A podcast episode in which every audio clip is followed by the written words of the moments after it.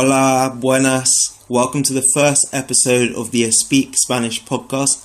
Thanks so much for joining us here. I really appreciate it. If you're not sure what the podcast is about, listen to our trailer episode before this. But I'm going to get straight into our first topic in Spanish right now.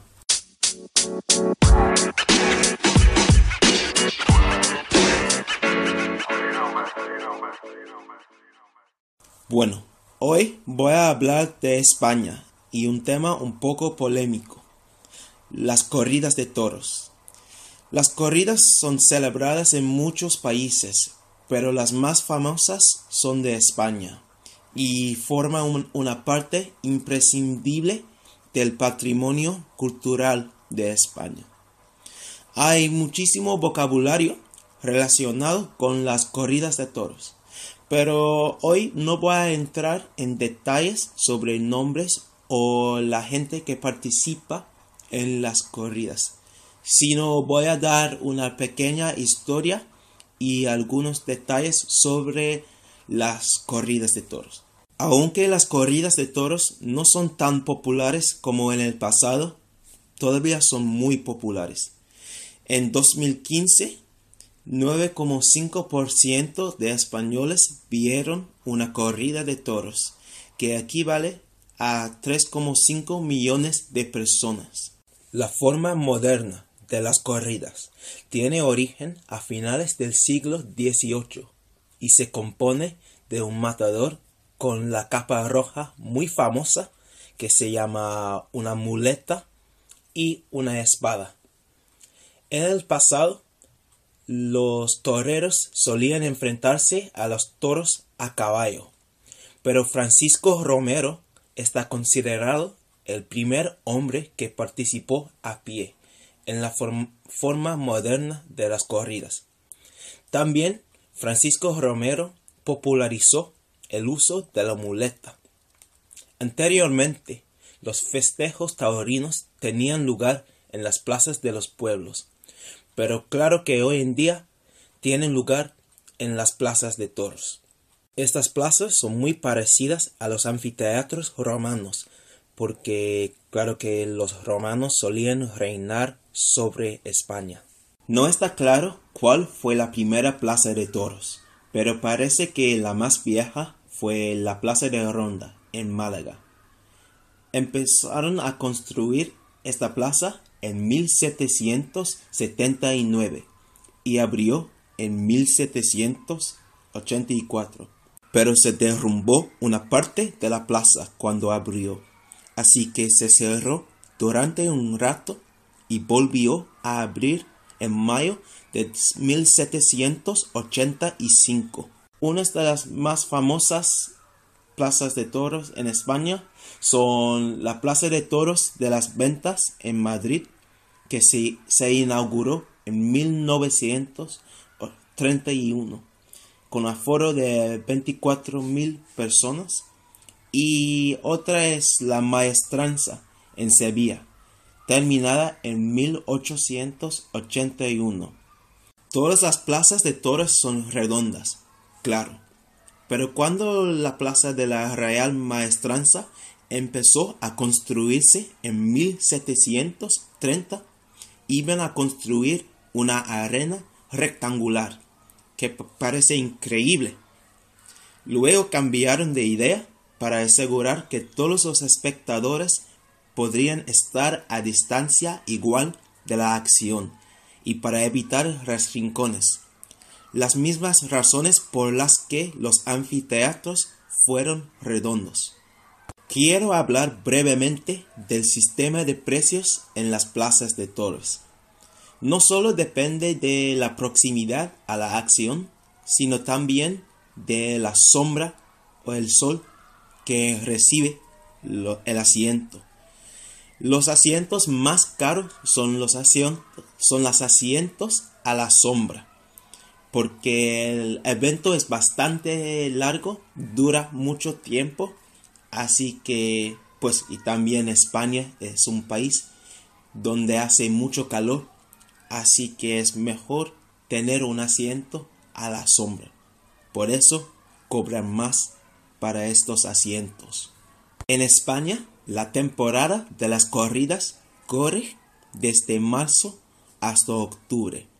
Así que no puedes ver una corrida a lo largo del año, solamente en estos meses.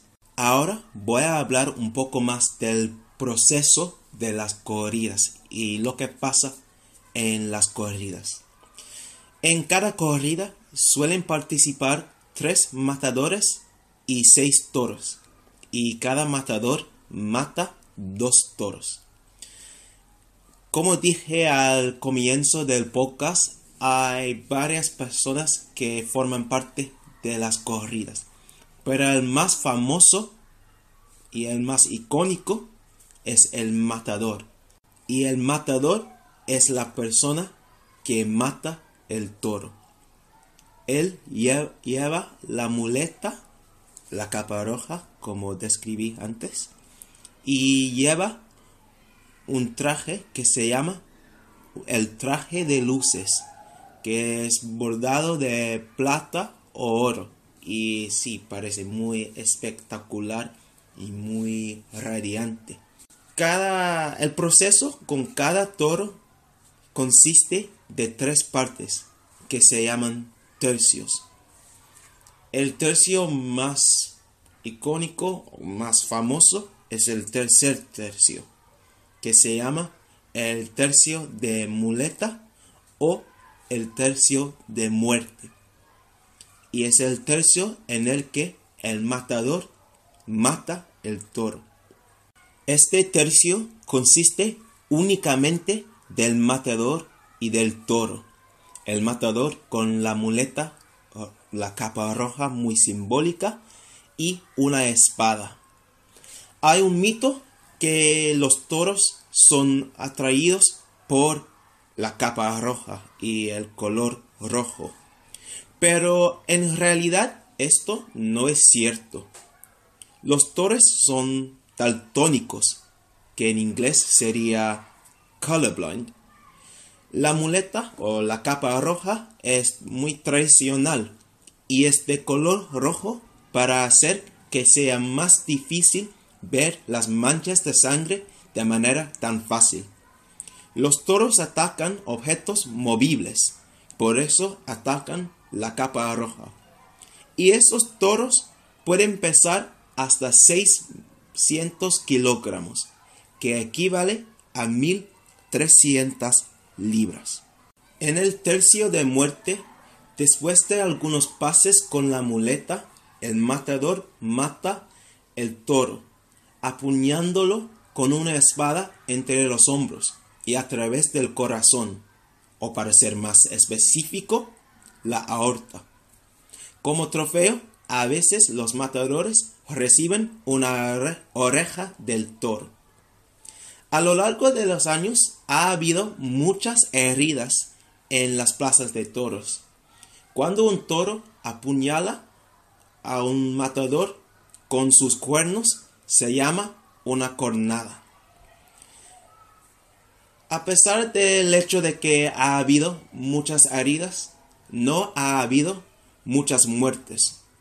Pero en, mil, en 2016 murió un matador Víctor Barrio en, la plaza, en una plaza. La primera muerte de un matador desde 1985. Y el vídeo de esta tragedia es repugnante. Cada año son matados algunos 6.000 toros en corridas oficiales en España. Esta figura es 56% más baja que 10 años antes, pero claro que todavía es una figura muy alta. Hay dos lados muy contrarios en el argumento sobre las corridas de toros. Un lado está en contra, está muy en contra de las corridas y los derechos de los animales es la razón principal por la que a algunas personas no les gustan nada las corridas. Dicen que los toros sufren de mucho estrés y una muerte muy lenta y cruel Y estas personas piensan que es un evento bárbaro. Es, y consiste en matar animales como forma de entretenimiento. Por otro lado, tenemos las personas que piensan que eh, las corridas de toros son increíbles y dicen que es una forma de arte. Sostienen que los toros que forman parte de, de las corridas viven muchos años más que las vacas que son matadas por carne y es una vida bastante libre y plena. Dicen también que la gente tampoco necesita comer carne y eso es tan cruel como matar los toros en las plazas de toros. Parece que el futuro de las corridas de toros es muy incierto. Hoy en día la televisión y el fútbol son mucho más populares que las corridas y quizás las corridas de toros son un poco pasadas de moda. Pero solo el tiempo lo dirá. Bueno, muchas gracias por escuchar este podcast. Espero que hayan disfrutado del contenido y hayan aprendido algo. Y sí, muchas gracias y nos vemos en el próximo episodio. Gracias. Chao.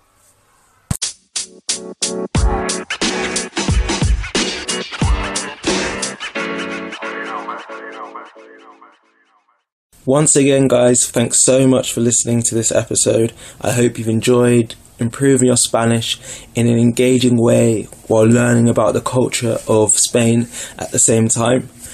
For all of these episodes, we're going to be putting transcripts on the website, both in English and Spanish, so you that will hopefully help you with the understanding.